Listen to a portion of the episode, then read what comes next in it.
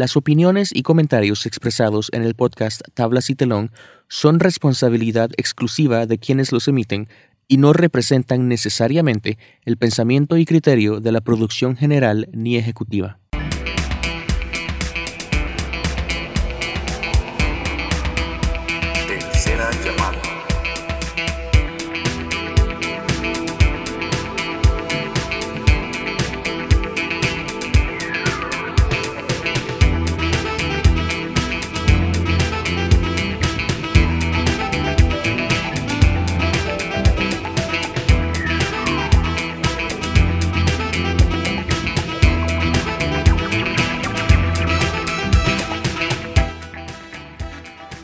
Soy Ro Hola, yo soy Emma. y este es el no sabemos qué capítulo de la segunda temporada. Estamos prontos a terminar. La verdad que ya nos quedan muy poquitos capítulos que, que grabar. Entonces es como, no sé, como medio nostálgico, pero a la vez estamos felices como siempre de tener gente eh, super cool aquí, gente muy allegada a nosotros que queremos muchísimo. Así Y es. eh, Emma les va a presentar. En representación tenemos a María Tatiana Aguilar Orozco. Sin el María, por favor. representando a Fuego Lento. ¿Cómo estás? Una bulla. Sobre todo, a Fuego Lento fue un proyecto interesante. ya próximamente explicaremos los detalles del experimento.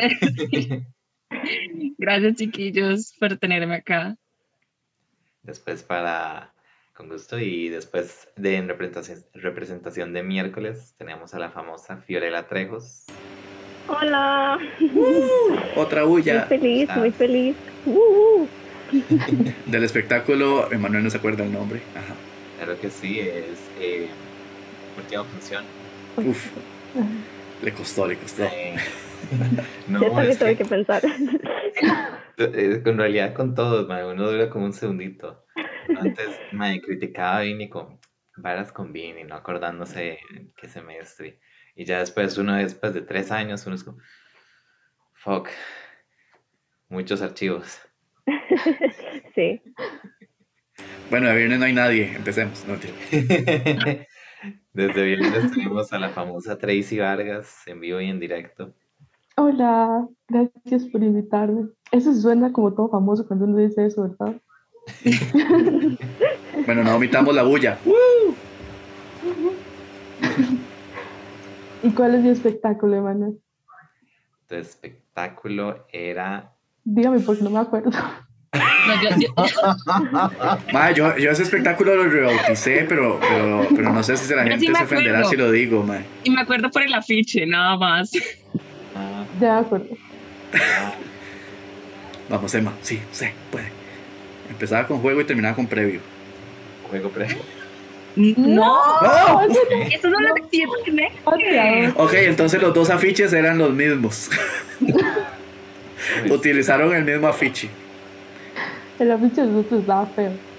La que el afiche como- más feo que ¿En, qué- en qué saliste vos, Tracy? Contanos. Eh, se llamaba Efecto Prisma. Esa vara, ve, ve, eran dos palabras. Sí, sí, sí, tiene, la tiene sentido. Sí, Porque son lo mismo, Ro. exacto. Dos palabras iguales, digamos. ¿Cómo no? Yo, yo efecto Prisma lo he rebautizado. Espero que la gente de viernes de ese semestre no se enoje. Pero a partir de ese afiche tan particular, yo le había puesto. Esa es una forma de escribirlo particular. Sí, yo le había puesto. yo le había puesto eh, baile de espuma en el salón comunal de uh, Acerrí. Allá como en, Era un poco interesante. Era un poco como en el interesante. 2005. Mae, yo no sé dónde salió esa diseñadora, la verdad, pero. Pero un saludo para ella. Exacto. Eh, Era un poco Esperemos experimental. uno, tenía sí, que no. quedársele viendo y, y entenderlo, tenía que analizarlo. Es que era Era surreal, muy o sea, era arte, abstracto. arte Era abstracto. exacto. ajá. Exacto, mucho. exacto. Es- era muy superior. Ni nosotros lo entendíamos, pero Pero bueno, estuvo contexto- y pasó a la historia.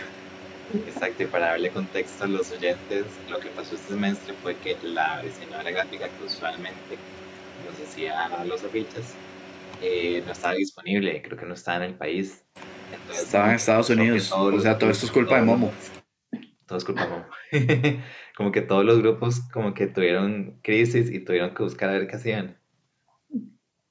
Ah, no solo con diferentes Grafiche, realmente tuvimos crisis con todo, pero bueno. Exacto. Y en eso queremos ahondar. Ok. Para, para comenzar hablando de las crisis, eh, bueno, desde la perspectiva de asistentes, creo, porque digo, ustedes fueron los que vivieron ese semestre así en carne propia, los que sufrieron, las que sufrieron las, las condiciones adversas y así, porque yo creo que se presentó como en, como en cada uno de los grupos cuestiones muy, muy particulares. Entonces, yo quería que, que me resumieran en dos palabras a su grupo. O sea, su grupo de taller, que me lo resumen en dos palabras. Jesucristo. Ah, Jesucristo, muy bonita esa, y la otra. No, creo que, o sea, como, bueno, si ya Tracy las tiene mejor, porque así pienso la otra, solo tengo una. No, no, no tengo ninguna, o sea. Es que Tracy ha salido de la reunión. Yo tengo, yo tengo una. Caótico. Yo soy la misma. Pero Yo decir que, aplica para todo. todo taller. Exacto.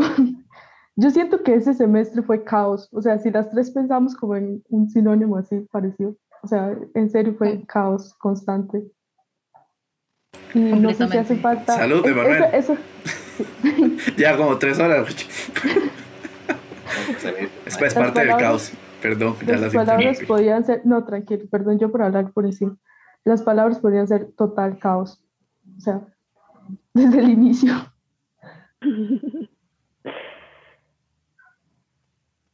Estoy pensando como en otra palabra para definir a mi grupo, porque era un grupo un poco peculiar. Era mm, a veces un tanto inexistente, pero ¿Qué te diré? fantasma, ¿verdad? Es como paranormal. Paranormal me gusta esa palabra, me gusta, me parece una palabra suficientemente mística. Ok. Ya sé. Intensos. Mi grupo eran los intensos. Todo el mundo, hasta yo, yo soy ya era intenso. Todo el mundo era intenso y yo me sentía mal porque yo no era suficientemente intensa. Disculpemos a Manuel y su alergia de las 7 de la noche. Qué pecado. Además Más- es mítico, algo así. Yo. No sé, si, si, si lo ves hasta ahora me estoy dando cuenta después de cuatro años de conocerlo. Eh, más, yo creo que, que, que en general, al menos yo lo sufrí con a fuego lento, con a lento fuego, dijo Manuel un día de estos. Eh, sí, Emanuel no se acordaba del, del nombre del espectáculo. Ah, como yo Estoy no me acordaba de, de esta estoy gente. oficialmente ofendida. ¿Cómo no se acuerda? Vea, vea el Fue episodio anterior, vea el episodio anterior y vea cómo se traba diciendo a lento fuego. Eh, Estoy ofendida mucho. Mae, como, como asistentes yo sé que lo sufrimos. Digamos, ese, semestre fue, como ustedes dicen, fue, fue un caos. O sea, como que había gente que no estaba, pero había gente que estaba demasiado, que uno que decía como, ya váyase, deje de citar, cosas así. Eh, ustedes podrían identificar como, ajá, gracias, como, como esas personas, digamos, si, si quieren nombrarlas así, como esas personas inexistentes o las que estaban ahí de intensas. Ya Fío dijo que ella estaba intensa, pero...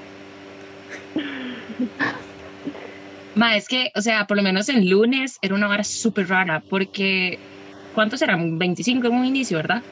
Más o menos. Eh, como de los 25, como cinco personas éramos intensos, y me incluyo, y éramos como los que citábamos todas las perras semanas y vivíamos en Educa, y el resto no existía. O sea, ellos se veían una vez al mes, ellos iban y venían, y era demasiado estresante al principio cuando uno estaba empezando a trabajar con la gente, porque vi, usted trataba de citar las barras y sacar como que el estudio saliera bien para, que, para poder presentarlo, en nuestro caso el lunes, o sea, eso implicaba citar los fines de semana, lo cual era una basura. Y mucha gente simplemente era como, ay, no, yo no puedo. Y uno como intenso era como, Que sí puedes. "Eh, sí puedes, no querés, es diferente, mi amor. Estaba mucha cólera, o sea, por ejemplo, de los intensos de lunes, o sea, de fijo, Aarón, Gabriel, yo, Cristel, que pasaba también, pero era como porque la arrastrábamos con nosotros.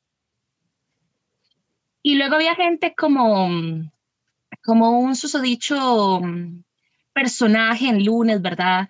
Que simplemente no existía. yo ya lo nombré en un podcast, entonces de, de- decir, decir. ¿Ya, ya, me- ya me sé Pancho? Sí, sí, un día yo me lo harté entero. así, empecé a hablar. Mae. hablar, entonces- De verdad, o sea, era una vara demasiado extraña. El mae nunca sabía qué estaba pasando. Cuando citaba era un caos. El mae simplemente yo creo que no estaba nunca presente en el lugar. Era como que él estaba en cuerpo, pero nunca en espíritu, alma, nada. En serio que no. Ay, que yo siento que en todos los grupos siempre hay como esa, esa persona, o sea, siempre tiene que haber por lo menos una. En viernes un montón se salieron al inicio, por lo menos cinco. O sea, no estoy segura, estoy bateando, pero yo creo que por lo menos cinco se salieron. Y, y entonces yo sentía como que el grupo había disminuido demasiado, pero no, en realidad era como, estaba bien. Pero igual se quedó uno que la pulsió todo el semestre, o sea, él sacaba citas, como que él él es gimnasta, bueno, es Daniel. eh. él es gimnasta, entonces él tenía eh, mucho tiempo comprometido y aparte de la U, ¿verdad? Pero él aún así la pulsió, sacaba citas, él intentaba montar estudios, pero nunca salió. O sea, al final yo creo que él salió en el espectáculo ya, solo como una masa en un estudio. Damn. Y, ajá, pero, o sea, él sí trabajaba, pero también era que no tenía mucho tiempo. Entonces, ay, había un estudio que nosotros, que me cago con Daniel, o sea, un estudio que se llamaba Esfuerzo, que era de él, que él se me pulsió ese estudio como desde, el, desde semana 2, lo juro, hasta la última semana, y Vini nunca lo aprobó porque el estudio era malo. Pero entonces, Muy nosotros, nosotros siempre hacíamos como, Ajá, muy interesante eso que hacían, sí. Bueno, yo, vemos qué cosas, pero bueno, al menos Daniel sí apareció, Cristancho no, lo echamos. Pero el maestro estuvo en espectáculo, es algo que no dijiste. Pero, pero no hizo nada, no estuvo, o sea, no apareció en el espectáculo, estuvo, cuando hicieron como luces, lo único que estuvo haciendo fue que lo, lo subimos a la, a la chuncha esa que no me acuerdo cómo se llama. Hay como dos o tres fotos de él donde sale como viéndole el culo a alguien. ¿Qué? No, esa foto soy yo. Él estaba arriba, pero yo no le estaba viendo nada. O sea, no había nada que ver. dudas, O sea, yo sé que había alguien viéndole un culo a alguien en esa foto. Ya no me voy a defender mejor. mae. Terminar Sí, de contarles un toque, Tracy, lo de que estaba haciendo Daniel. Ay, sí, me quedé pegada, perdón. Eh, mm, con, o sea, el Mike, nosotros nos burlamos de él ni del estudio, pero o sea, siempre cuando había algo que no salía o algo como que se había intentado mucho y, y ya estábamos viendo que iba al fracaso, entonces nosotros decíamos, es que no, no nos esforzamos suficiente, hacíamos algún chiste con la palabra esfuerzo porque este estudio se llamaba esfuerzo y nunca salió, o sea, es que vieras que Cris, en serio, ese estudio lo presentaron todas las semanas, todas, todas las semanas creativas y nunca salió y el mae no renunciaba. Entonces nosotros también con eso, o sea, cuando alguien no renunciaba a algo, nosotros, ese es el esfuerzo que le ponen, no sé qué, o sea, algo siempre decíamos, pobrecillo, la verdad, pero, o sea, al final el mae como que hacía mucho de, eh, en patas y así, entonces ahí compensó su trabajo. Bien por él. Él se esforzó. así es, se esforzó. Sí, de mi grupo, yo siento que todo el mundo, bueno, es que realmente los que se salieron, yo no me acuerdo, o sea, chip borrado, no me acuerdo, pero sí siento como que... de mi- Irrelevant, exacto. No, siento que la mayoría de mi grupo eran bastantes que, que, que todo el mundo le ponía y, y había gente que tenía demasiados estudios, o sea, era rajado que yo, mi cerebro estaba tostado y seguían tirando y seguían sacando estudios y eran buenísimos. Y yo ya no tenía cerebro. Yo creo que mis estudios los saqué como en las primeras tres semanas y ya después mi cerebro colapsó. Yo tengo que La hacer, gente que... perdón, yo tengo que hacer mención a, no sé si, si a una persona o a un personaje. No sé si, si lo que trascendió fue, fue la persona como el actor que era, que era o, el, o el personaje que creó dentro de Taller y que traumó a mucha gente, en- entre ellas Tatiana, a, a Nacho. ya entendí. Jesucristo. Ok, los chiquillos sí saben porque ellos fueron mis asistentes. yo sufría cada vez que escuchaba a Nacho decir guapiles. En serio.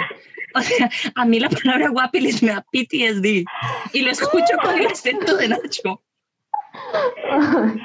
Qué buen estudio. Qué buen estudio. I can't. Era, era un muy buen estudio y también daba mucha risa molestar a Tati con el estudio. Era lo peor, porque yo me recuerdo que un pronto a otro, nosotros estábamos en Educa, así, tranquilos, hablando de lo que fuera, y un pronto a otro, Emanuel empezaba a decirlo, y yo, De la nada aparecía Gabriel, Gabriel Blooper, Blooper, ¿ah? y llegaba y le decía, le decía uno, "Da", y se iba. Sí. se volvió como una muletilla, de verdad. Y, no, y éramos como siempre los de lunes que estábamos, como que lo empezaron a hacer. Entonces, yo llegaba y ya solo lo hacían. O sea, yo quedé traumada. Y Tati decía, por favor, no, por favor, no. No, no, no, no es mentira, en serio, sí lo hacía. Y no es como nada, porque el estudio era bueno, simplemente es que yo lo escuché tantas veces que llegué como, ya no puedo, ya no puedo. Y es que lo gritaban, lo gritaban así, con todo el alma lo gritaban. Y es más, durante mucho tiempo yo nunca le hablé a Nacho como en las primeras semanas festivas. Entonces, y yo no conocía a Nacho, yo solo conocía al Ma de Guapiles. Para mí él, él era la misma persona, no era un personaje. Y yo creo que es la misma persona. No entiende, Rodney. Sí, él es muy misterioso. Yo creo que su personalidad era ser misterioso. Entonces, Místico, Wow. místico. místico, como que nadie sabe realmente quién es. Tal vez sí es, tal vez sí es el personaje de Guapiles. No lo sabemos. Tal vez. Quizá. Yo siento que él y Andrés son la misma persona. Yo los he escuchado hablar y más es como Andrés hablándole a un espejo. sea, ¿A quién? Andrés. Ah, yo entendí Andrés. ¿Y yo quién es Andrés? Así, André. Pero es que es como una combinación rara porque porque Nacho es como la versión un toque más chata, digamos así, y Andrés como como la versión un toque más campesina, campirana. Es, Más de es como, el, puerto. como el mismo personaje, pero, Sí. pero caracterizado en zonas distintas. Sí, sí. Es- Con- es muy contextos geográficos diferentes. Ajá. Yo lo escuché hablar en el último, eh, en el último espectáculo que, que al que fui. eh, eh, a ellos dos estaban hablando sentados a la par mía y yo me decía, pero ¿qué es esto? O sea, ellos son la misma persona. Yo le juro que se, se terminaban las frases y yo, ¿pero qué? Pero sí, muy curiosa. Y, y es vacilón que mencionamos este estudio porque en realidad, tipo, si hacemos cuentas, yo creo que este, espe- en este semestre hubieron como muchos estudios y muchos personajes que, trans- como, que lograron como trascender. Y como que usualmente se hacen como los inside jokes de cada grupo, pero siento como que este semestre sí anduvimos como un toque más pegados, como que se, se, se unían los inside jokes. Pero eso es muy cierto, porque uno de los personajes que yo siento que fue como muy big deal era el de Fío, que era Benedicta, la, la chiquita estúpida. La chiquita Sí. especial era. Perdón, perdón. Ella, ella era diferente. Especialmente ella era estúpida. Era diferente. Era como el afiche de Tracy, era una cosa. Ah, Ah, perdón, pero ya no, ya no le voy a echar más. No, ya no. Ya no. Yo quiero comentar que, bueno, eh, lo he dicho, que, que yo trataba de no ver como estudios o, o pasadas de los otros grupos para ir al espectáculo ahí como sin un sesgo y poder disfrutar de la vara sin esa visión de asistente de "Ah, vamos a ver esto y oh, estaba, no sé qué, etcétera. Mae, yo escuchaba mucho hablar a los chiquillos de Benedicta y yo decía, ay, mae, un estudio más, un estudio menos, no, no, no debe ser la gran cosa. Cuando yo llegué al espectáculo y vi Benedicta, o sea, ustedes saben el tamaño de mi panza, mae, yo me agarraba la panza con unas ganas porque se me iba a salir corriendo, mae. Fue, fue una cosa impresionante. Uno de mis momentos favoritos con Benedicta, porque yo sí pude ver el espectáculo de miércoles, no el de viernes, lo siento, Trey. Fue cuan- es cuando la, la- la hermosa niña muy inteligente sale con una capa y una espada, ¿verdad? Este, este objeto fálico, este... Yo, o sea, yo no podía, yo de verdad no pude. Cuando de un pronto a otro Benedicta salió con una capa jugando a ser eh, Jedi, con un pene en la mano. Es que de verdad yo no podía. Sí, ese estudio a mí me da risa porque en la mayoría de sus chistes salieron improvisando. Muchas veces. De hecho, de hecho hoy estaba hablando con Isa sobre, sobre Benedicta, que nosotros dos somos, o sea, como que ella en serio se volvió como una de mis mejores amigas. Y nosotros empezamos a tirar, tirar ese estudio, como ella era la mamá, entonces era, era muy vacilón y se, se disfrutaba mucho. Y me acuerdo que yo siento que el chiste que para mí yo estoy más orgullosa es en el final, que, que, le, que dice, ah, entonces usted, yo soy hijo de un gringo, yo soy hijo de un indio, y, y, y que entonces Benedicta era hija de, era de primos, los dos eran primos. Y entonces en lugar de decir, yo soy hijo de un gringo, yo soy hijo de un indio, yo soy hijo de primo, y ella dijo que primo era el nombre de primo, y ay, lo dije malísimo, pero porque ya no me acuerdo, pero era- fue, fue épico ese final, para mí estoy orgullosa de ese final. Igual vamos a linkear el, el, el espectáculo y el estudio aquí arriba para que la gente lo vea, se ría un rato. Porque estos espectáculos sí están Sí. grabados, no como el de pasiva. Ah, seguro que es todos, ¿no? ¿Ah? En realidad tenemos Sí, sí, sí. No, casos. ay, A, al- a- a lento fuego, a lento fuego diría Manuel, está grabado. Está grabado No. con, con un celular de un compa que estaba ahí en el público, grabó varios estudios. Están en Varios. el drive. Está- Pero sí, pero, pero está. No, ah, ahí, yo eso fue, eso culpa de pasiva también, no ¿ve? Ve, ok, suave, suave. El de pasiva tampoco está grabado, entonces. ¿No? Pero eso fue a propósito, ellos decidieron. Mae, eso es el universo, o sea, fuck, eso era pasiva vengándose del universo con nosotros. Está desquitando. Es muy probable. Yo sigo ofendida de que mi espectáculo no estuviera grabado. Me duele en el corazón. Está, está. Voy, voy a buscar esos videos y los que haya los voy a publicar en, en- el YouTube. Están, todo- están todos, todos caca, pero, Pero están, pero están. Algo hay por lo menos para recordarlos. Exacto. Yo no voy a olvidar nunca, o sea, arrodiné con la frustración, que, o sea, la cólera de mi chiquita en ese momento. ¿Qué se sintió hacer ese pivote en ese momento? Hacerte un podcast y me entrevistas ahí. Eh, ahora vamos a hablar. No, Con gusto. mentira, No, no, no, es que siempre me ha dado como curiosidad, así como, ¿qué, qué pasa por su mente en el momento que se digo, el camarógrafo? Mae, recuerda, recuerda que, que en un drama yo metí la cumbia que iba en Pacayas o en, en Matricidio. Sí, ajá. No, no fue mi dedo el que tocó el, el- fue una lágrima que, que puso la canción. Sí, yo, yo seguía llorando en cabina. No me había olvidado que eso había pasado en el espectáculo. A mí nunca se me va a olvidar. A mí no se me va a olvidar tampoco, porque yo creo que yo estaba en escena. Mae, Era el drama más drama de la vida y nada más empezó a sonar un cumbión. no, Y yo, ah, picha, ¿cómo hago esto? Y madre, no, ni siquiera me acuerdo, yo creo que era un, un compa. Madre no había podido ir. Madre, ese, ese espectáculo así fue como, como que se lo llevó un toro entre las patas, un toro de allá de Salcero. Ah, es ya menos. Vete, patrocinadas por Tracy. Patrocinados por mi store. No por sentarnos mucho, mucho el lunes, mae, pero como ya que entramos a ese tema, entra, em- em- aplica demasiado lo que dijeron al principio de caos. Porque aparte que ya el semestre fue medio caótico, porque nos desaparecieron muchas figuras claves como de la parte técnica, como que se nos vino el santo al cielo el día del espectáculo a lunes. Que no sé si en su momento los dos grupos supieron, después les llegó el chisme como que se armó, se despelotó todo y como que por X y Z razón, sí, como que la, el muchacho que iba a grabar los estudios, los estudios, sí, como que pensó que el, como que el, es- el espectáculo era a la una y el ma dijo que iba a llegar a las seis. Entonces todos dimos como, ¿qué? ¿Qué? Estamos a una hora. ¿De qué te refieres, amigo? Y so- más eso, teníamos, no teníamos a la lim- luminotécnica que usualmente hay. Entonces era alguien que teníamos que explicarle como el formato. Entonces como que fue un día muy estresante para todos. Pero realmente también, no solo por eso, ¿no se acuerda que uno de los más que actuaba, Andrés, que, o sea, nos Andrés llamaron, nos dijeron, tienen que estar a las 7. O apellido. Sí, Yo sí, no sí, me los escuchen. apellidos. yo no me acuerdo los apellidos.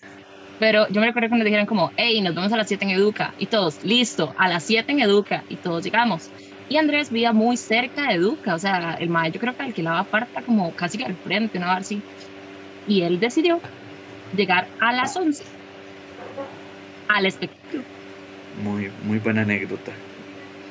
No. A ver, mae, Empezaba a la una. Wow. Y empezábamos a la una. Era una, era una experiencia increíble. Como que no mística. le había sonado el teléfono porque lo tenía desconectado porque como que se había apagado, no tenía batería y no sonó y le tocó, se despertó a mediodía. Oh, por Dios. Fue una experiencia muy linda. Eh, en realidad lo más lindo fue cuando Vinicio se dio cuenta. Y la ¿Cómo lo cagada no se la llevó el mae, sino yo. Sí, sí. Pero bueno, esas, esas cosas que, que uno omite, ¿verdad? Y se queda con la satisfacción del deber cumplido. Más, ¿se acuerdan? Acuérdense que ese día como que no recuerdo por qué nos atrasamos, pero como que no hubo chance de darle a los chicos como espacio para ir a- almorzar. Es cierto. Así. Nos tenían ahí en la pura No. esclavitud. O sea, en condiciones paupérrimas, mae. Explotación laboral. Ahí, mae. En Ay, serio. De hecho. Yo, yo me acuerdo de haber almorzado mientras me maquillaban. O sea, yo no, yo comía mientras me estaban maquillando. Fue, fue una experiencia bastante como, me sentía oprimida. O sea,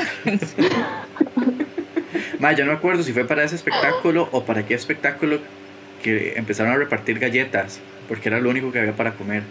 No Yo sé si fue para ese espectáculo. Fue para ese, ¿verdad? Mandamos a Dylan a comprar, porque también estaba Daisy con el novio de Dylan, para 10 episodios. Y dijimos, Dylan, dame ese dinero y vaya a comprar galletas, ya. y Dylan salió corriendo y fue a Descansa en Paz. Eh, ¿Cómo se llama este súper que había como Tacho. la esquina? ah, el tacho. Un minuto de silencio por el tacho. Que Diosito lo tenga en su santa gloria. Hacemos un minuto de silencio, esta hora dura tres horas. Literal. Es un minuto mental. Un segundo de silencio. Sí. sí. Ay, ¿Ustedes no les pasó algo parecido? ¿Cómo, ¿Cómo fue su día de espectáculo? Me imagino que no tan caótico. ¿Qué tan trambólico estuvo? El- también el- parecía que Dios metió drogas ese día. Bueno, el camarógrafo sí llegó, eh, pero no nos dio tiempo de, de marcar las luces, ¿es? Ujú. Entonces, las luces de mi espectáculo son absolutamente improvisadas. Pero, o sea, Pero son 100%. improvisadas por Made. No tengo la menor idea, no sé quién, quién fue la de las luces ese día, pero, pero sí, eso no nos dio tiempo. Entonces, como que eso, eso en realidad es importante, por supuesto, pero o sea, tampoco era como, no, o sea, como algo del otro mundo si no marcábamos las luces, pero como que todo el mundo estaba tan estresado por eso que entonces ya estaba uno empezando a perder la paz. Y, y entonces yo no sé, creo que eso estresó mucho más de lo que en realidad tenía que haber estresado, pero en el momento cualquier cosa uno explota, ¿verdad? Luego había un estudio que utilizaba una empanada, fueron como detallillos, pero como uno está nervioso, entonces uno se ponía más nervioso por cualquier cosa. Había un estudio que utilizaba una empanada y a la madre se le olvidó comprar la empanada. O sea, a ver qué hice esto. Em, entonces, Y la madre, alguien anda una empanada ahí en el bolso. Que me preste. literal, Me imagino que yo. puta, para que hablé ya se pegó. Perdón, Trey, ya puedo seguir. Sorry, sorry, soy yo, el internet está súper mal. Eh, entonces ella llegó a decirnos literal así, de casualidad no anda una empanada y nosotros como, sí, madre, que la quiero, o sea, ¿cómo vamos a andar ¿La quiere empanada? arreglada o no? que Exactamente. Marcela. Y, y entonces lo que hicimos fue improvisar porque todo el mundo había almorzado Subway, entonces como que agarraron una bolsa de Subway, le echaron no sé qué y cambiaron la palabra empanada por sándwich, entonces así la salvaron. Yo creo que la cambiaron, al final no sé, o sea, la intención era cambiarla, no sé si al final sí dijeron sándwich o dijeron empanada, pero bueno, se improvisó y Pero salió. sí, eso fue que se dieron cuenta, ya empezó el, el espectáculo. No, eso fue antes del espectáculo. Ya empezaba el espectáculo, al, el espectáculo, perdón, a la misma Beverly se le pierde la casa de juguetes que ella tenía que salir. Entonces faltaban creo que dos, dos eh, estudios para ese estudio y eh, no saben dónde está la casa de juguetes. Es una maqueta, era una maqueta. Y nosotros como, mae, no, o sea, y en esta oscuridad no la vamos a encontrar nunca. Entonces, vaya y encuentra esa casa de juguetes. Y todo el mundo ve el loco, ¿verdad? Porque no apareció. Y la madre mandó una maqueta con las balas de Subway. en serio. Al final apareció, yo no sé dónde está, pero, o sea, como que en el momento, antes del espectáculo, lo más, eh, o sea, que nos puso más nerviosos fue lo de las luces, pero ya en el espectáculo se perdió todo. Se perdió la empanada, la casa de muñecas, eh, una la cosa dignidad. Que, la dignidad, principalmente eso ya íbamos con poquito, ya en el espectáculo todavía se... Sí, porque esa se va perdiendo así como durante el semestre. Progresivamente. Exacto, hasta exacto. llegar a Villatiti donde la entierran. Y Ah, la, no. y la No, dignidad ya- también. Qué bueno. Me han contado. Dicen las malas lenguas. Yo he visto... pero Ahora- ahorita ampliamos más esa parte. Ah, Dios mío. Sí, tantísimo. Y yo me voy a salir de esto ahora. Tracy ha salido de la reunión. A miércoles, ¿cómo le fue? Ajá. de mi, de mi espectáculo, o sea, ese fue un momento tan estresante en mi vida que yo tengo huecos, yo no tengo memoria de todo, ok, yo no me acuerdo muy bien. No me acuerdo si compartíamos día, solo me acuerdo que era de noche, no me acuerdo si compartíamos día, sí me acuerdo que era un estrés, era un estrés, pero yo tenía que, yo tenía demasiados como props, y digamos, estaba toda la Benedicta que tenía como 500 vainas, que el brownie, que el condón, o sea, demasiadas cosas tenía y que tenía que estar aquí, que allá. También había otro estudio que por alguna razón teníamos cupcakes con lustre, entonces yo el día antes traía los cupcakes todos lindos decorados y mm, hueco, luego nos maquillaron otro hueco y luego como que pues, mm, hicimos lo de las luces así como súper rápido, que era como 30 segundos por estudio, porque creo que íbamos como súper atrasados. Y de las cosas que me acuerdo que pasó en medio del espectáculo, me parece que alguien chocó contra una caja, porque tenemos como la cajita esa para sentarse. Creo que alguien chocó directamente con eso. Y luego me acuerdo que, eh, no sé si al final o en el, o del primer acto o del segundo, que me acuerdo que fue Dani, Daniela, que tenía que salir antes de que se prendieran las luces. Y me acuerdo que se prendieron las luces y ya estaba terminando de salir. Y en lugar de simplemente de decir como, ah, bueno, me acuerdo que gritó, puta. Y todo el mundo se dio cuenta que la madre estaba saliendo porque todo el mundo escuchó al puta. Y La madre nadie se dio cuenta, voy a seguir. yo me di cuenta y yo pensé, ya todo el mundo se dio cuenta o no. Pero, pero sí, no, no me acuerdo de otra cosa caótica. Las borré de mi memoria por el trauma.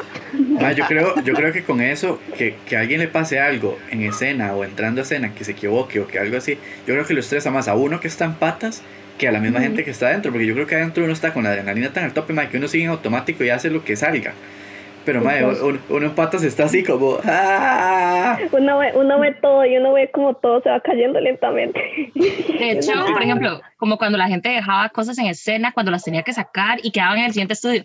Yo me recuerdo que estando en patio yo sentía como, eso no tiene que estar ahí porque putas no lo sacaron. O sea, necesito mover y uno no puede hacer nada.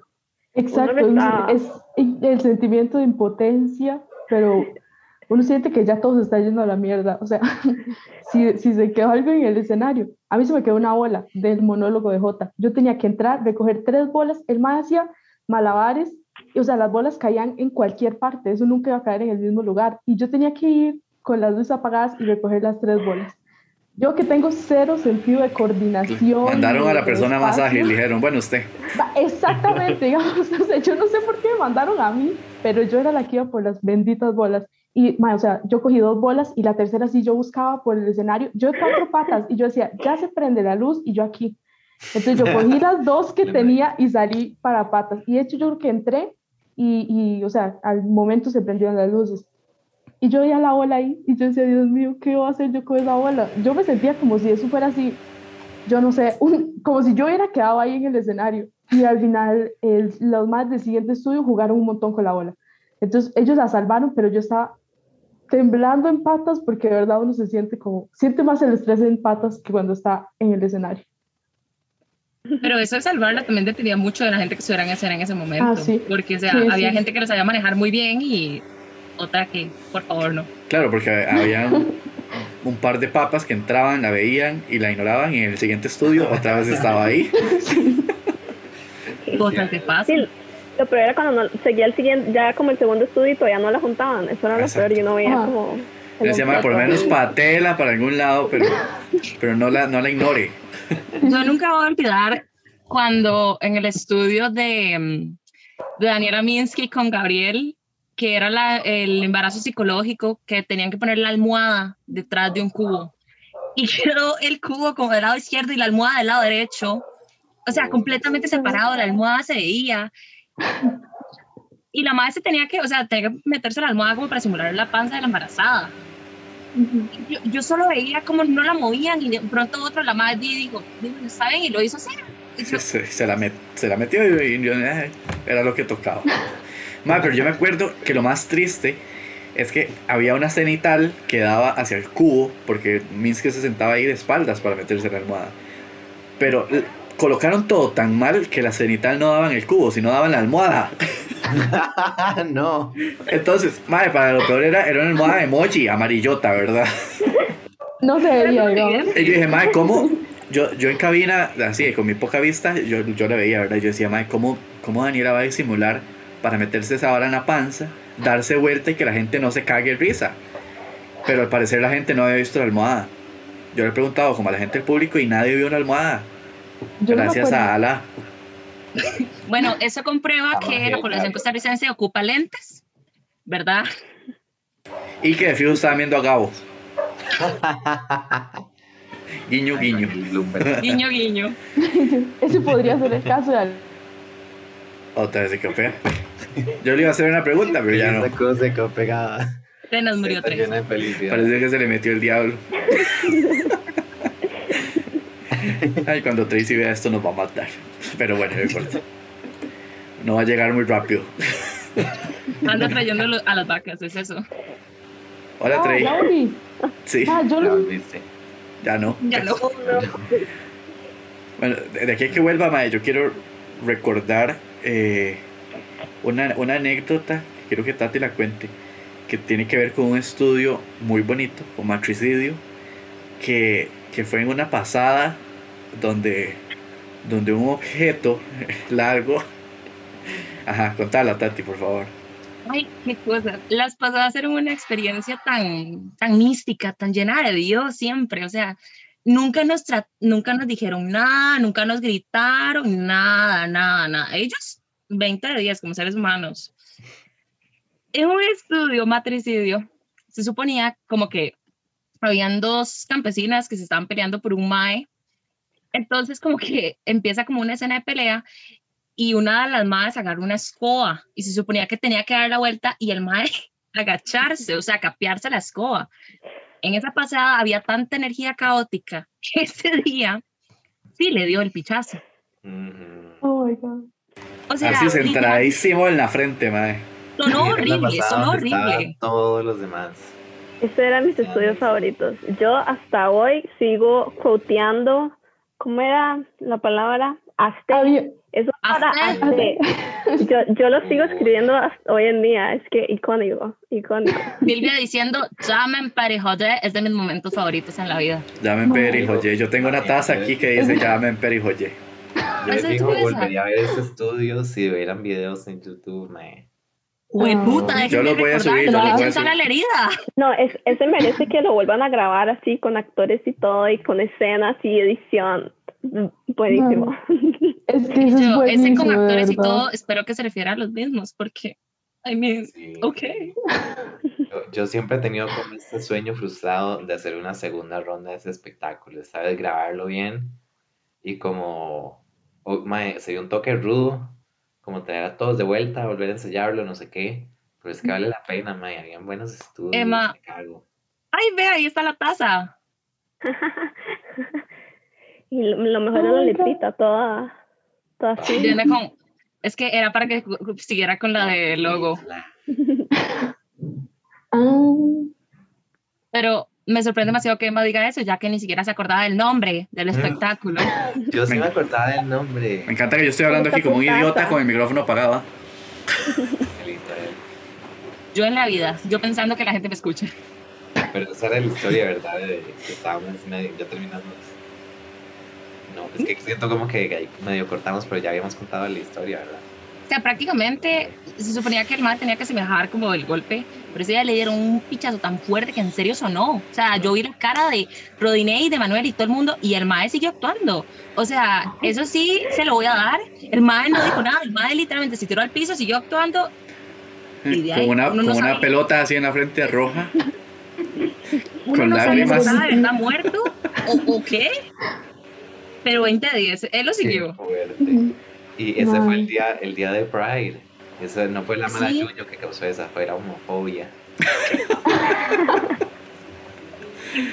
okay. ¿El espectáculo era homofóbico qué? no, que era mucha la homofobia, entonces. Yo, no puedo decir eso, en mi espectáculo habían demasiados momentos. No, no en el espectáculo, sí. él era un, era un espectáculo muy, muy diverso. Madre, sí. yo creo que hables, perdón, ya, ya terminemos de hablar de lunes. Yo quiero que yo quiero que hables de, del, del, estudio de las diputadas, que claramente no recuerdo el nombre, pero, pero ese fue mi favorito de ese espectáculo. Ay, ese estudio es como un trauma. Yo también tengo huecos, oh como Fiorella. o sea, nosotros, yo no sé cómo explicar ese estudio porque al día de hoy yo no sé si yo lo entiendo todavía. O sea, es que fue un desastre. No, mentira. Nosotros trabajamos, ese estudio era muy diferente porque no éramos diputadas, éramos niñas pipis. O sea, cómo eso evolucionó a diputadas, nadie lo sabe. Pero esas son cosas Alberto que solo pasan. Pero, exacto, pero sí pasa. Alberto, pero pasa, exacto. Y no, lo peor era que ya lo habíamos presentado creo que dos veces como niñas pipis. O sea, ya vine estaba, según era a punto de aprobarlo, él nos dijo, lo que le falta es esto y esto ya, listo. Y nosotros lo ensayamos todo el día y ya, o sea, el jueves, nosotros éramos viernes, entonces a las 7 de la mañana eso tenía que estar perfecto para ser presentado bien. Y lo ensayamos ya el jueves todo el día, perfecto. Como tipo 8 de la noche tal vez, llega Beto y dice, yo tengo muchas ideas con este estudio, entonces vamos a trabajarlo. Y yo como, no, yo llamo a dormir, o sea, no sé qué está hablando, o sea, no sé con quién va a trabajar, pero conmigo no va a ser. Pero obviamente, obviamente, si lo trabajamos, ¿verdad? Y ese día eh, fue Semana U, de hecho me acuerdo perfectamente porque era jueves de Semana U y yo no pude hacer absolutamente nada más que estar trabajando en estudio. Entonces sí, eso es un pecado, pero bueno. Expona, expongamos aquí que fue Beto el culpable de eso. Más 100% no, no, no, nos importa que nos demande por los derechos de la canción del podcast, pero Beto, eso no se hace, mae. Mae, sí. Y, y después, o sea... La calle está así, de gente. Todo, y, y, estaba como salsa U ahí en la U, y nosotros lo escuchábamos, pero no podíamos hacer nada. No podíamos ir, no podíamos disfrutar. Era, mae, hasta que ese estudio, porque a Beto se le ocurrió hacer un estudio nuevo a las 8 de la noche el jueves. Y entonces empezamos a trabajarlo, y el mae como que nos decía, y ahora ¿sabe qué? Van a ser diputados. Y nosotros como, ¿sabe qué? Eso hay que presentarlo mañana, ¿verdad? Y, y así se armó el día antes y se cambió un montón, o sea, de cómo quedó ese día, porque todavía yo creo que Vini ese día no lo aprobó, sino que otra, di como, madre, prestamos un estudio nuevo, entonces otra vez las siguientes semanas ya se hicieron cambios y todas se fueron haciendo cambios yo creo que hasta el día del espectáculo y el estudio era muy loco porque eran dos diputadas pero también era como un multiverso, ¿no? que, porque estaba el, el, las diputadas, pero de pronto... Sí, eh, suena Beto, sí suena. Sí, exacto. O sea, de pronto se convertía en Dora la Exploradora. Entonces, entonces era un desastre, ¿vale? yo no sé cómo, o sea, yo no sé si la gente lo entendía, porque no era algo como normal. Eso es, o sea, los cambios... Los cambios eran muy psicos. Ajá. Y en realidad, ¿a quién le importa entender ese estudio? el, el, estudio era, digamos, no hay que entenderlo. Usted nada más ríase y vaya sin el right de lavar. Madre, Pero había... era muy bueno, ella es muy bueno. Madre, yo de ese estudio estoy muy orgulloso. O sea, Porque ese final... sí está grabado. Ajá. Sí. mucha. ese está ahí por si quieren verlo, nada que ver. Pero pues sí, o sea, el estudio al final quedó muy bien y es, o sea, cualquier persona que conozca a Beto, que sepa cualquier estudio de Beto y que vea ese estudio sabe que Beto lo hizo. O sea, porque nosotros colaboramos, pero realmente ese estudio fue de Beto. Es, o sea, las ideas principales eran de él y algunos chistes eran demasiado así volados porque él hacía chistes como, no sé, unas, unas cosas que eran demasiado abstractas, pero en fin. O sea, cualquier persona que no conoce a Beto y escucha estas descripciones piensan que el maestro se mete quién sabe cuánta droga. ¿Sabe por qué no lo hace? Ah, ah no sé. por, eso no lo hemos invitado por drogadicto. No mentira. ya se dos episodios. Ay, sí es cierto, sí lo invitamos. yo, creo que el que usa creo que, ajá, sí, sí, exacto. Ignórenme. Ignórenme. Pero sí. en fin, el estudio es, es vacilón, la verdad. A mí me gusta. Hay chistes que son muy, no sé, extraños. Hay otros que son muy entendibles. La parte de la exploradora es gracioso porque o son cosas tan diferentes que se contrastan bien, ¿verdad? O sea, diputados de la exploradora.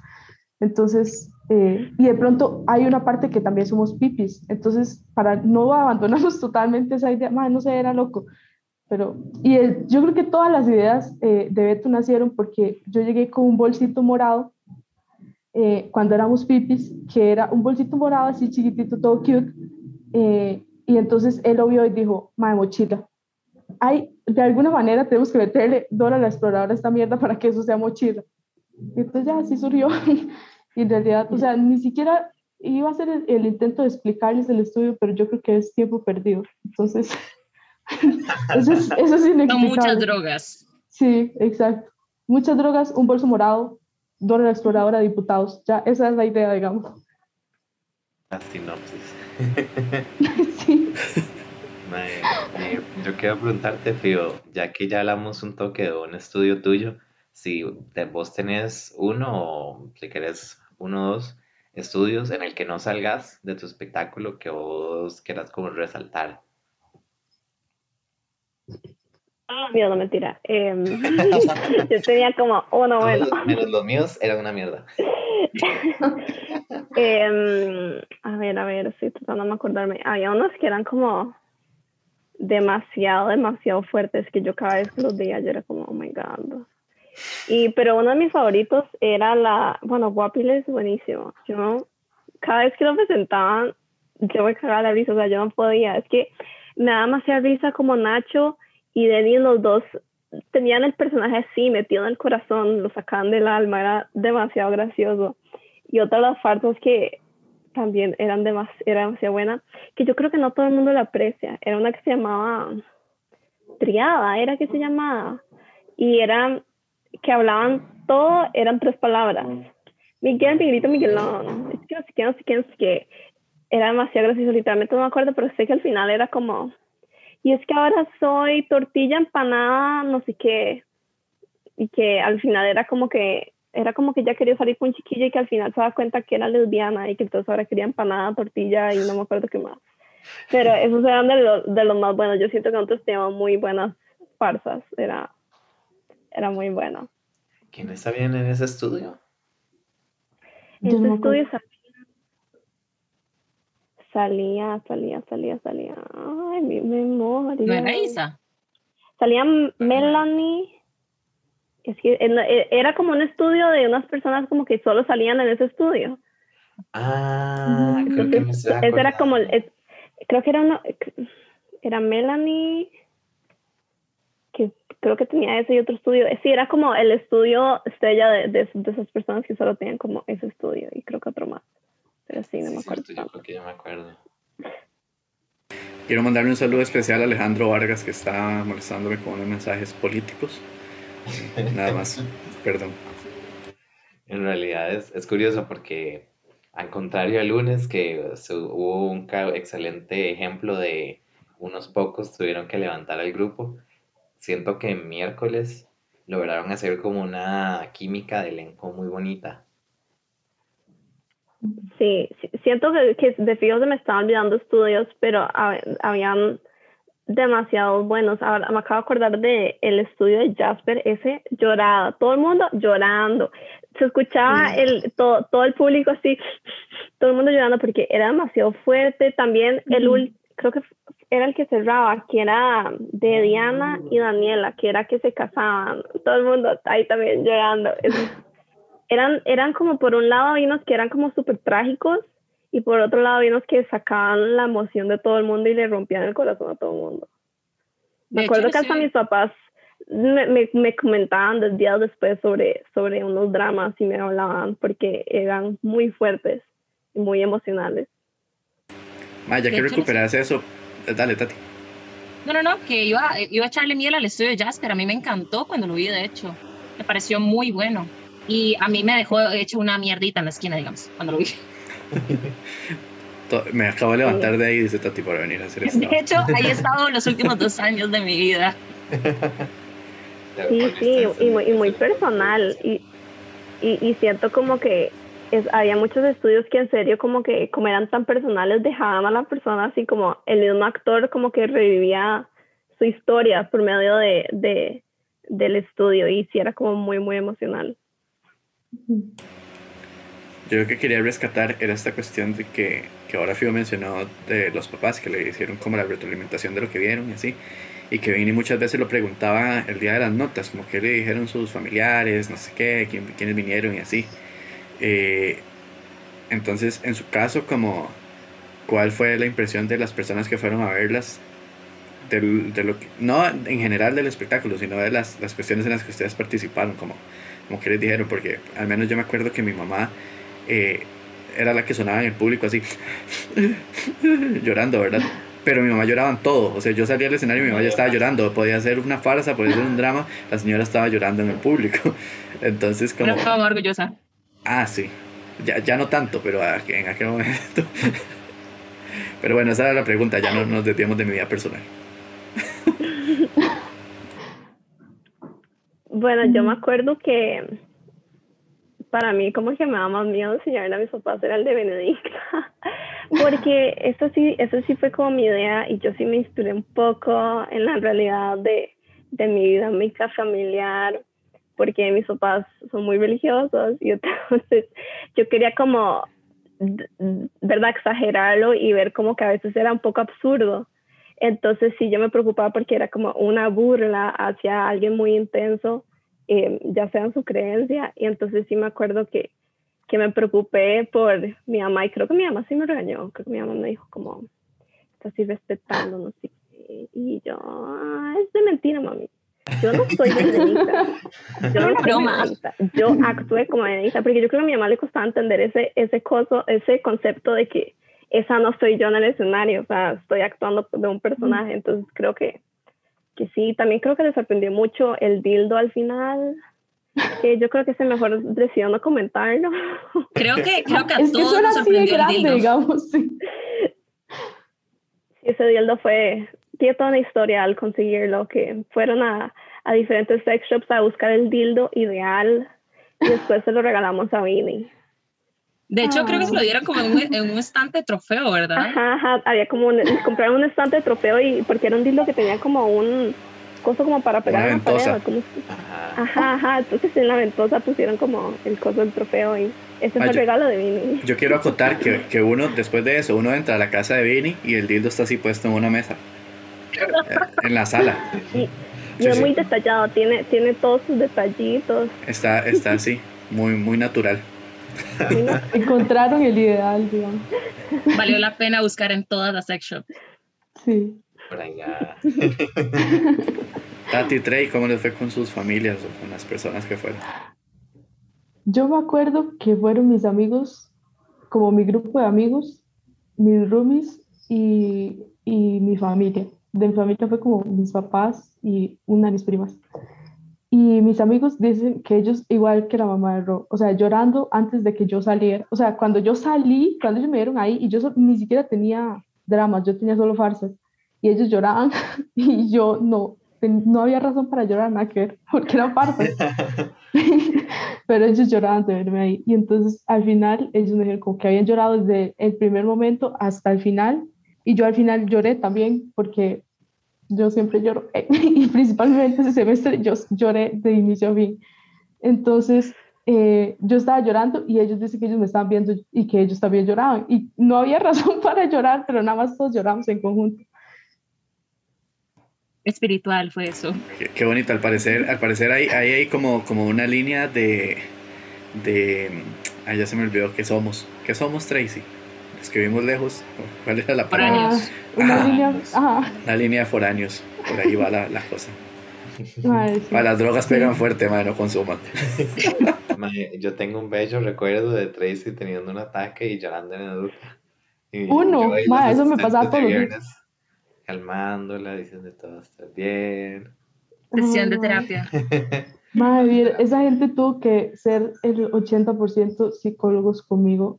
O sea, no solamente mis asistentes, mi grupo, gente que no me conocía, gente de otros días. O sea, yo vivía en una crisis de semestre fuerte. Entonces, de hecho, yo siempre digo que si no fuera, me voy a desviar un poco, eh, si no fuera por taller, yo hubiera dejado la U.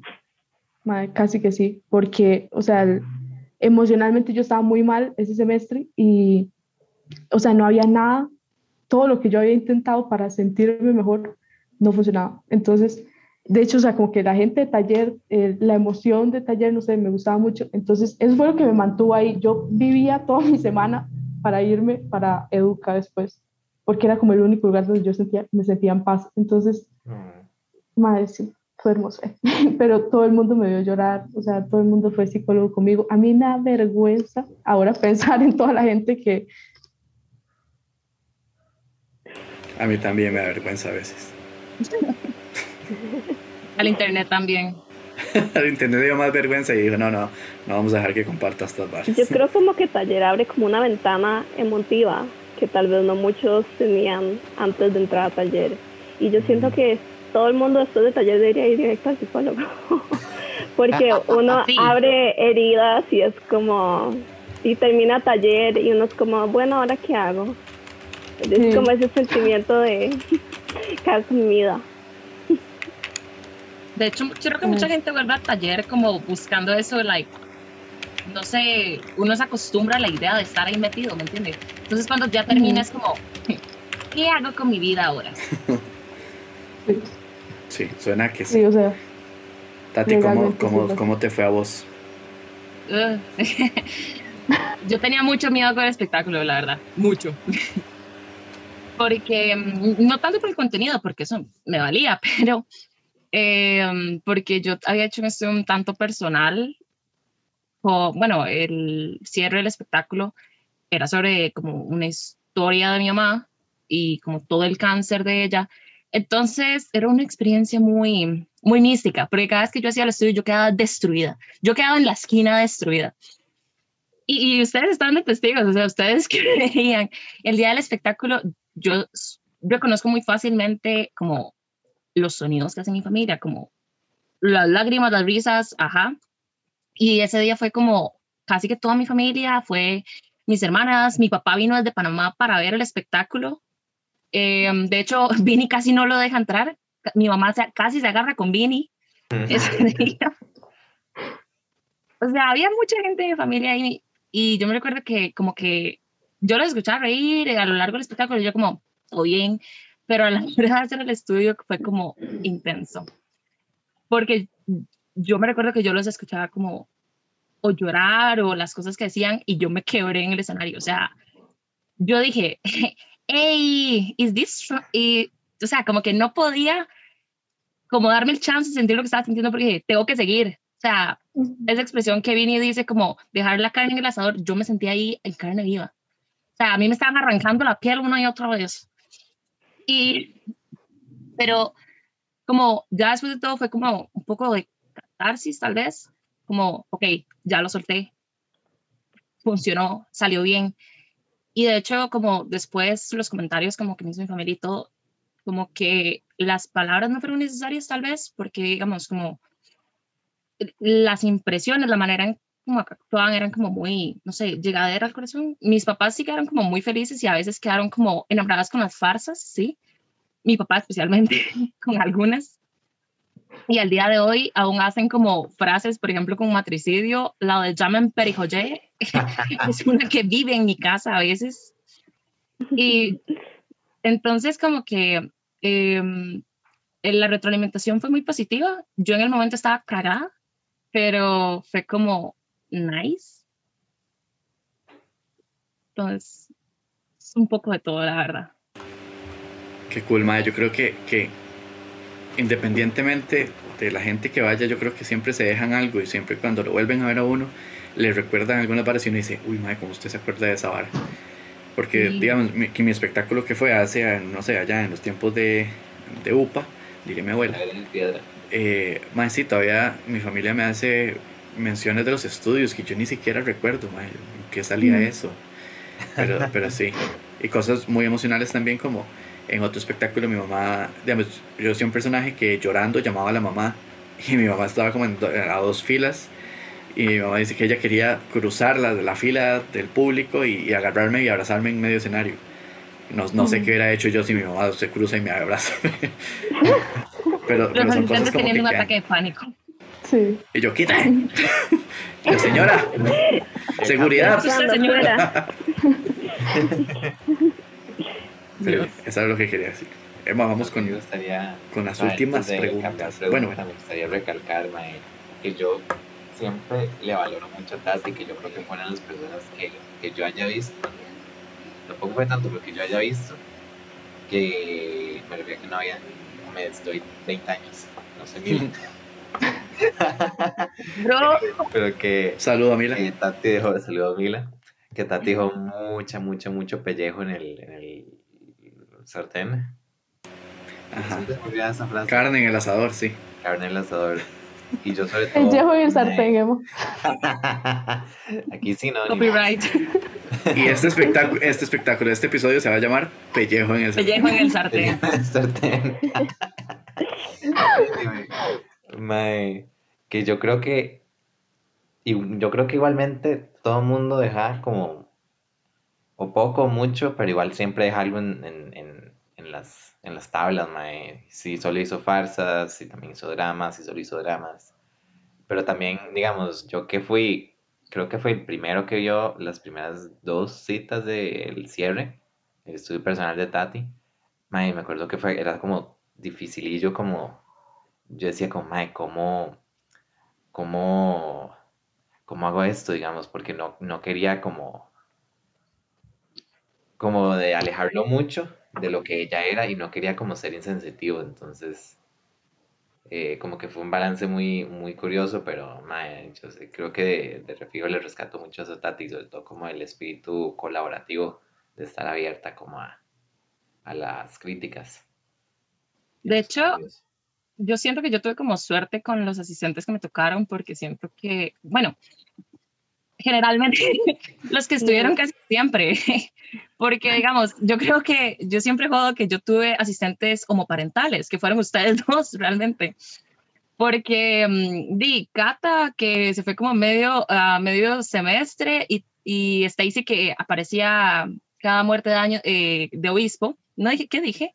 Bueno, el detalle es que como que ustedes siempre trataran como de manejarlo muy sensitivamente con nosotros y no solo como con el espectáculo en general, también en los ensayos. O sea, ensayar y citar era, era desgastante, era destructivo. O sea, yo me recuerdo un día, estábamos ensayando eh, Emanuel, que era el estudio personal de Aarón. Yo me recuerdo que Aarón estaba en crisis y, estaba acá conmigo y yo un día a y Rodinei nada más me dijo como, nada más me volvió a ver y me hizo, y yo, es igual. Madre, como, está, ahora, antes de grabar esto, estaba en una entrevista con, con una persona profesional y, y, el, y esa persona dijo una frase muy buena. Dijo, uno debería elegir las peleas que quiere batallar. Y esa pelea yo no la quería, en ese momento yo no la quería. Entonces, nada, yo vi que la cosa se puso ruda, vi a Aaron llorando, vi a Tati y dije, bueno, cárgate vos, me llaman cuando están listos para presentar, chao. No, no por insensible, madre, sino porque muy posiblemente en ese momento yo me hubiera abrazado con los dos y hubiéramos llorado juntos. y no quería. La, o sea, la crisis en el momento, la cita no la estaba viendo rol, la estaba viendo pasiva en ese momento. O sea, y nos llevó, o sea, nos llevó a otro extremo del que nosotros no estábamos acostumbrados. Entonces nosotros fue como, ¿qué puta se está pasando? Como que uno se acostumbra al tipo de asistente que tiene, no sé. Imagínense si evadía yo mis responsabilidades. Que pasiva estaba viendo esa cita y yo estaba por allá. Y usted era el pivote. Pero bueno, eso, eso, eso no viene al caso. Eh, em, bueno, Tati, muchas gracias por el, el, cariño que nos tiene y por esas palabras tan bonitas de los asistidos que han pasado por aquí. Es la primera que nos dice cosas bonitas. Eh, en realidad es que era para introducir cómo voy a hablar ahora mierda de ustedes, pero... Pero ya terminamos, se nos fue el tiempo. Muchas gracias porque... Bueno, en realidad sí se nos está yendo el tiempo, ya llevamos más de una hora y no queremos aburrir a nuestra teleaudiencia, que no sabemos si existe. Pero Emanuel va a introducir las, las, las últimas preguntitas para ir cerrando. Eh, de, eh, ok. a ver, chiquillas. Eh, ya que hemos como marcado diferentes aspectos de vuestro semestre, de vuestra experiencia en taller, queremos saber como si nos pueden dar como como pensando en el en el viaje como de A a B que ustedes llevaron atravesaron a través del el semestre como en sus palabras cómo, cómo nos podrían describir el cómo las cambió llevar taller porque ya todos sabemos que es un proceso muy duro y eso deja como sus secuelas. Entonces queremos preguntarles qué, qué fueron esas secuelas para ustedes. Más o menos vine y diría, donde pisa una leona, ¿no, no es? A eso, a eso nos referimos, o sea, donde, donde pisó taller de teatro en sus vidas, ¿qué, qué les quedó? Eh, le iba a dar la palabra a Tracy, ahí está, Tracy. Si escuchaste toda la pregunta, ¿verdad? Sí, sí. Ok. Sí. No sé qué Ay, empezar vos. ¿Qué, qué, por dónde empezar? Eh, yo siento que, bueno, como ya les dije, yo estaba muy mal emocionalmente y mi salud mental estaba muy mal también.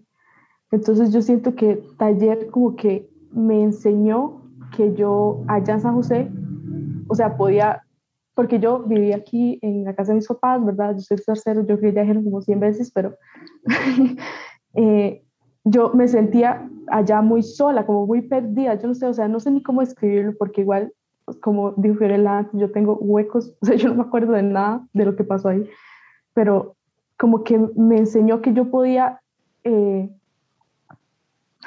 eh, no sé, o sea, que yo podía adaptarme a otros lugares bien, que había gente en otros lugares que se iba a preocupar por mí también, porque yo me sentía como muy sola, de verdad, o sea, era muy extraño. Entonces, como que emocionalmente, taller fue una roca. Una roca, dijo, sí. Esperemos que vuelva, esperemos que vuelva. Ay, qué risa. Ya, ya dijimos que Tracy es de Zarcero. Muy raro. De andar buscando las vacas, todo bien, es normal. Una vaca se llevó el cable del internet. Me pregunto si pasará. Sí. Ok, Ahí, volvimos al aire. ¡Yay! Ahora sí, Ay, en qué roca. difícil es internet. Ok, en roca. en roca, ok. Eh, Gracias, Fío. No en piedra por aquello, ¿verdad? Quedaste en la piedra. Sí, o sea, sí fue como, como, un, como un lugar seguro para mí, de verdad, porque yo me sentía perdida, desorientada, nada que. Y la misma gente que estaba ahí, como que se mos- mostraba preocupación por mí, y no preocupación como de que estuvieran ahí encima mío o así, sino como que si yo, si uno se siente mal en un lugar donde no conoce a nadie, pues uno se va a sentir peor porque no puede ayudar a nadie, o sea, como que no siente que nadie esté dispuesto a ayudarle a uno pero ahí en Educa era muy lindo porque ya antes de que a mí me diera ya incluso la crisis, ya la gente me preguntaba como, Trey, ¿te sientes mejor hoy? Así, no sé qué, y tal vez yo soy como muy, o sea, dependo mucho de, de eso, entonces como que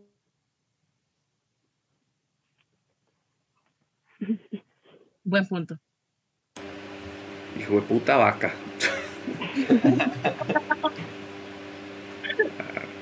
A ver, como que vuelve y como que no. Ahí está, ahí está. ya, Sí, ah, estoy harta de este sí. internet, de verdad. pero entonces sí, en fin, como que me ayudó a, a, a tener mejor manejo de mis emociones tal vez, porque sí, yo era un desastre andante, o sea, era demasiado. si imagínense que Emma se acuerda eh, una crisis y esa fue una de miles. Entonces, en fin, creo que, no, como ya habrán notado, yo no sé hablar y voy a ser profesora, entonces, por eso mis estudiantes, no sé, no sé cómo dar una idea, más no sé darme a expresar, pero bueno. Todo bien, muchas gracias. muchas gracias, profe. Teacher Tracy. Teacher Vargas. La misma. Eh, vos, futura comunicadora, Fío, Fío Trejos. bueno, yo siento que. Uy, casi botó la compu. Em, yo creo que lo, lo que yo aprendí más que todo el taller, creo que me di cuenta después del taller, como mucho después del taller, yo aprendí, siento que de límites, que mientras yo llevé taller, a mí me encanta, ¿verdad? Todo lo que es teatro y todo y el arte. A mí me gusta mucho, pero sí llegó un punto donde yo creo que abusé de eso, de eso que estaba como demasiado metida y sentía yo demasiada presión de tener que, porque verdad, dicen que el mejor arte es el que, es de un, que viene de uno mismo y de experiencias personales. Entonces yo me acuerdo que yo quería, ¿verdad? Porque decían de que ya después de que usted se taller, vas a, se te van a ocurrir ideas y usted va a querer hacer estudios, pero ya no va a poder porque ya pasó taller. Entonces yo sentía como toda esta presión de abrirme personalmente y, y contar alguna historia mía. Y de hecho soy feliz que no lo logré, porque yo por dicha solo hice como farsas, porque creo que algo muy difícil de taller es de que uno abre una herida y luego como que la sigue como metiéndole sal cada vez que la practica en pasadas y lo que sea, o, o que la historia tiene que cambiar porque simplemente la historia del estudio no puede ir así. Entonces como que como que se hiere mucho y luego sale el espectáculo y se piensa como que el espectáculo le va a dar como este cierre y como que va a cerrar y va a sonar esa herida, pero realmente esa herida queda abierta y luego muchas veces que uno queda con este sentimiento de, ¿ahora qué? ¿Qué hago? ¿Qué hago con mi vida? Entonces sí, yo sentí como que yo tenía toda esta presión y, y sí abrió como una ventana emocional en mi vida que agradezco mucho porque yo no sabía que estaba bloqueada emocionalmente. Yo nunca lloraba y ahora lloro como siempre. pero, pero sí es como algo Se volvió mi hobby. Ajá. Y entonces es algo que, que uno tiene que aprender que muchas veces esa misma presión uno se, la pone y que a pesar de que a uno le guste tanto una cosa, uno tiene que ponerse esos límites y aprender de que, o sea, si uno no logra hacer lo que uno quiere hacer, o sea, eso está bien y, y aprender de que nada en, en, una obsesión es, es, bueno, o sea, uno tiene que aprender a balancear, porque si no se metía mucho en la vara, uno en serio queda tostado. Y, y eso me pasó en mi semestre, que yo tuve que dejar dos cursos botados porque mi cerebro ya tostado. Yo no podía escribir, ya no tenía ideas de tanto forzar como estudios, entonces sí hay como que aprender a cuando uno ya tiene como que let go y cuando hay como que, que ya saber que ya es suficiente, pero sí siento que eh, el taller uno le enseña muchas cosas y aunque uno lo disfruta mucho, uno también tiene que aprender como cosas que uno mejor no hubiera hecho tan intenso. Entonces sí, siento como que no hay forma de que nadie salga de talleres sin como descubrimientos internos, ¿verdad? De cada uno. Pero sí. Pero, Mae, antes de, quería recalcar que decís que soliste farsas, pero recordad que vos saliste en El Bailado. Ah, sí, es cierto, pero sí, sí, sí, es que como no hablaba. huecos, tenemos huecos. ¿Cómo? ¿Habían bailado? Dice Firela. ¿Habían bailado? Sí, yo un bailado, mira, yo no me acuerdo. ¿No lo vi? huecos, quedan huecos en mi memoria. pero importante recalcar ese estudio, Mike. Yo creo que todos, como que de vez en cuando llega un bailado con mi mismo Mike, se muy bien.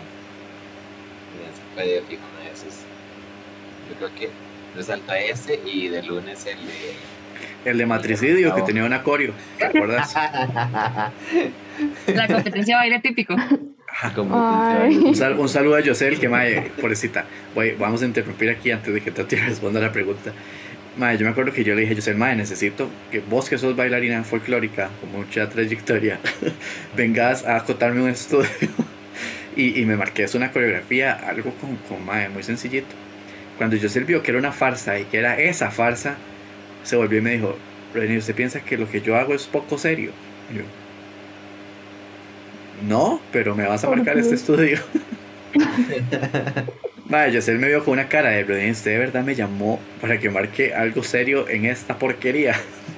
Pero bueno, al final lo hizo y salió bonito. Ya, perdón. Ahora sí, Tati, tus, tus enseñanzas, tus aprendizajes de taller. Voy, nada más quería mencionar el bailado que, que bueno, yo, yo estaba en la parte actual del bailado, que era el de Gabriel y Aarón, persona. Uy, Con la uy, canción qué de, con la canción de Sabrina. Uy, exactamente. Ve, ve la reacción de Tracy, ese era el nivel de ese bailado. Madre, yo no puedo creer que esto no quedara grabado. Sí, sí está Ese yo grabado. Ese está grabado, pero con muy mala calidad. Y no Sí, digamos como, como pase. que se ven sombras así que se mueven y se cogen. Usted, o sea, usted puede ver como Gabriel y Aarón cogen, pero solo sus hombres. Sí. Ok. Hay una Ya foto pichudísima de ese estudio. Eso es muy creo, que cierto. tam- creo que también está por ahí.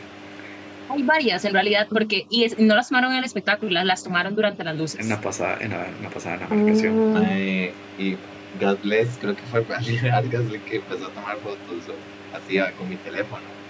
Pero yo estaba como, ay, mi teléfono, dímelo. Pero al final eso fue como un, un parte muy importante de tener recuerdos del espectáculo. Y yo- son como las únicas que tenemos, gracias. Bueno, respondernos la pregunta, Tati, porque si no vamos a cortar aquí y Ok. te dejamos. antes, antes de... Ok, mae, mi vida entera. Eso, re- eso resume mi vida, pero bueno. La cosa es que, em, bueno, yo siento que yo cambié demasiado cuando entré a taller a como salí, pero demasiado. Porque el primer día, yo siento que yo era demasiado correcta. Bueno, a veces soy como muy, las cosas tienen que ser así, pero yo siento que la manera en que hablaba, la manera, em, la forma de ser, demasiado correcta. Y gracias a Dios ahora voy a ser monja. Bueno, no, mentira. Ajá. Eh, no, no, Tatiana de la hermandad de, de Catarina. no, pero sí siento que era como muy correcta. Siento que Taller me desinhibió mucho como mi manera de ser y como que me expreso mejor. Siempre hago un despiche en las palabras, sí, pero creo como que ahora ya no necesito de ser tan formal para expresarme como lo era antes. Y mm, generó como mucho, mucho caos realmente como emocional en mí, que mm, me ayudó como a entender muchas varas como de mí, como ahora Fío decía, yo creo que todo el mundo debería, debería ir a psicólogo después de taller, porque la presión que uno tiene como eh, estando ahí, tener que...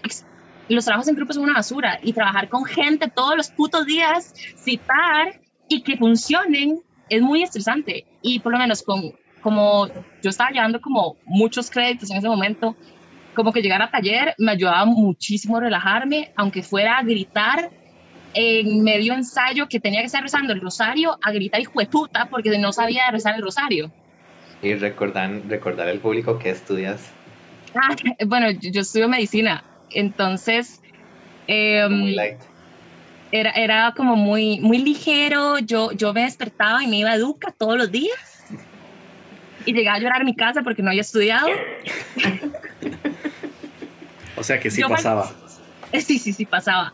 O sea, yo faltaba las clases para ir a ensayar. Entonces, sí, yo faltaba las clases. Yo faltaba cálculo para ir a ensayar. Pero lo hacía porque me liberaba, como que no quería ver la materia porque ya estaba cansada. Entonces, muchas veces también fue como, vamos a soltar, ¿verdad? Como gritando en educa o olvidándome un rato de lo que fuera, que era mi vida. Entonces, muchas veces ese caos me ayudó como a relajarme y entender muchas varas que no entendía en ese momento.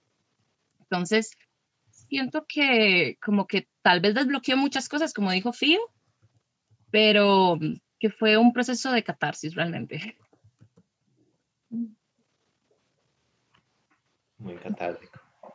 Yes. Sí, yo creo que to- todo el mundo, eso salió como otra persona después de talleres. Yo Siento que todo el mundo se vuelve, o sea, uno crece tanto y aprende tanto de uno mismo y, y, lo, y los compañeros que realmente la gente después a uno como que no lo reconoce, como que es como, ah, como que en serio no se pierde como por seis meses de todos los amigos de antes, uno solo está fullmente en taller. Sí, sí, eso es serio. Cierto. Eso es demasiado, mae, uff. Ah, como desbloquear muy, sí. muy profundo. es cierto, sí.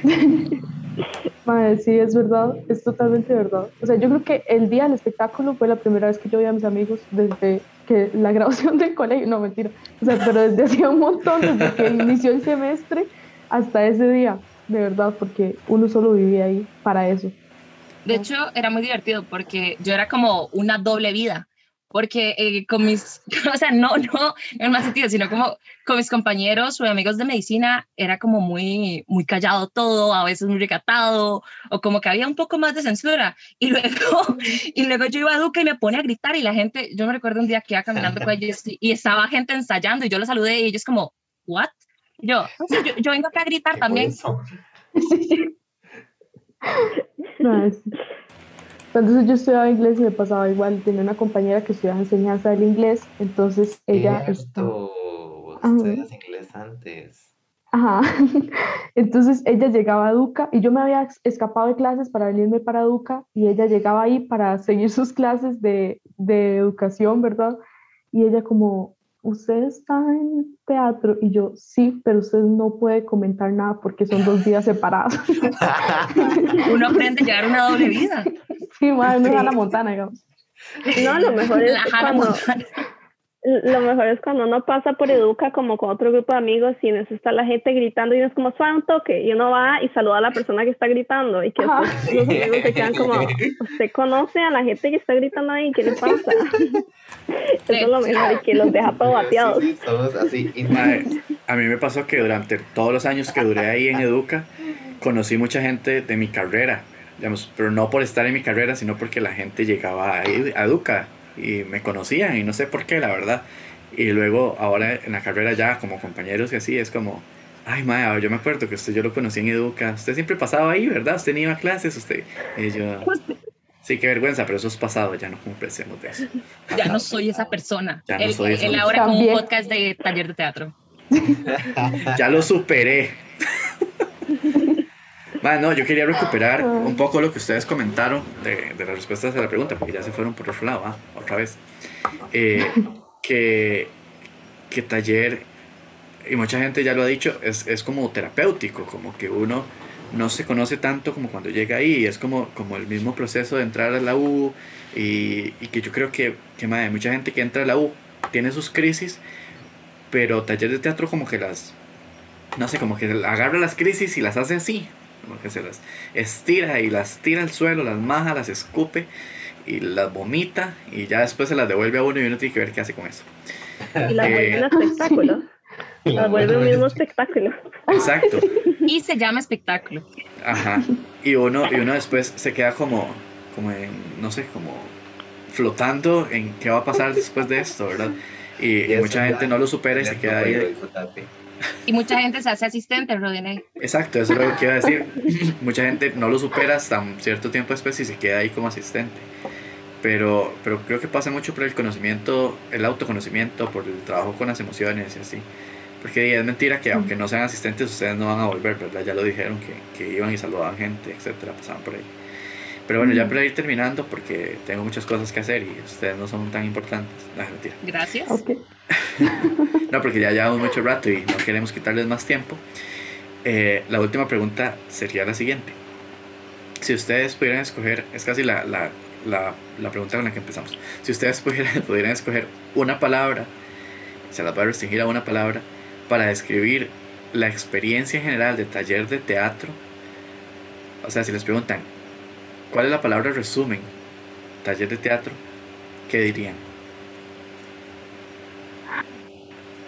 Wow. Yo. Es un ejercicio fuerte, fuerte. Está, fuerte, está fuerte, pero creo que taller de teatro en general es como bastante místico. místico. Sí. O sea, no es como algo realmente normal, es como algo que solo pasa y a todo el mundo le va, lo va a experimentar de una manera diferente. No sé, a veces pareciera como que es independiente a la U, incluso taller de teatro pareciera, no sé, como otro mundo incluso. Creo que místico. Muchas gracias. Yo, yo, yo voy a decir dos palabras y creo que descubrimiento emocional. Porque siento que en serio uno trata demasiado las emociones ahí, como digo, uno tiene que aprender a expresar emociones. Al hacer eso creo que uno automáticamente se conecta con las con el mismo, entonces muchas veces uno empieza a descubrir cosas que, eh, o sea, demasiadas, demasiado aprendizaje interno, siento yo, y también con, con todo el mundo, o sea, uno conoce tan puramente a todos los compañeros del taller que por eso siempre uno queda haciendo como besties de todo el mundo. Sí. Yo voy a decir nuevo, porque siento que todo lo que uno vive en todo lo que uno ve. Yo. Nuevo va a ser la conexión de internet algún día. Nuevo va a ser cuando deje ese plan de mierda. Ay, ya volví. ¿Solo, ¿Solo existe Copevaca ahí o qué? ¿Qué? que no hay, no hay compañías de internet, ma. yo he ido a Zarcero y ahí hay, Ay. ahí hay cosas. Sarcero, Sarcero, o sea, tiene cositas. ¿Qué está pasando? Les juro por Jesucristo que este es el mejor internet que hay en Salcero. Así que imagínense nosotros. Hijo de puta. Exacto. Sí, exacto. Y Entonces, todo. ¿qué dije? ¿Qué había dicho? ¿Dónde me quedé? Nada que ver. Dije Dijiste todo lo que pasa. Ajá, y ahí te quedas. Ajá. ¿Dónde estás? Todo ¿Dónde lo que pasa en taller es nuevo. O sea, usted conoce gente nueva, es una experiencia nueva. O sea, yo siento que todos los días es tan diferente. O sea, en serio, uno todos los días va a Duca a ver la misma gente y a ensayar, pero todos los días es diferente. O sea, todos los días es algo nuevo. Yo siento que de verdad abrió como una parte de uno que uno no conocía. Entonces, todo es nuevo. eh. o por lo menos yo lo sentía así, como todo era un gran descubrimiento. Entonces, sí, creo que con eso me quedaría.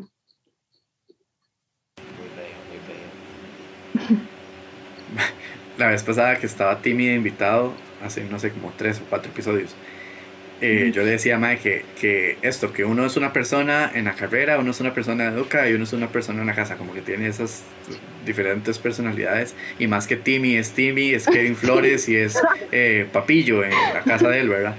Entonces, entonces como, como que uno como que uno ahí descubre una, una nueva versión de, de uno mismo, ¿verdad? Como la versión, no sé, artística, la versión emocional, la versión eh, caraculo, lo que vaya a ser uno en taller, ¿verdad? Porque no todo el mundo es feliz ahí. Entonces, muchas gracias por las reflexiones, chicas. No sé si Manuel tiene algún comentario sobre esto, sino para ir cerrando. Pues como para, para cerrar, agradecerles un montón mae, por decir que sí a la invitación y poder compartir un ratillo con nosotros y poder eh, rescatar y recordar este bello semestre que yo al menos siempre tengo aquí muy cerca del porque con grupos muy bonitos, con gente muy bonita, con estudios muy chuzos y, y muchos buenos memes, mae, y, y por más caótico que fue, como que eso le, eso le agregó esa, esa spice pasiva, ese hilillo. Yo no sé no- Eso yo no sé cuál, diría. Sobre todo uno que fue asistente, por más que Rodine y yo nos partimos el, el EAS con ese espectáculo, porque Cata nos abandonó tempranamente y, y- Stacy no podía estar como, como lo que de tanto tiempo como uno quisiera, como que éramos Rodine y yo así sufriendo. Pero como que siento como que eso nos dio mucha libertad creativa y como que nos obligó, mae, nos llevó así lo más del extremo. Y por más que no se grabó, yo soy- sigo siendo muy orgulloso de- del trabajo que se hizo. Incluso como del resto de, de los otros espectáculos, mae. Yo siento que la verdad es que la creatividad ese semestre estaba muy buena.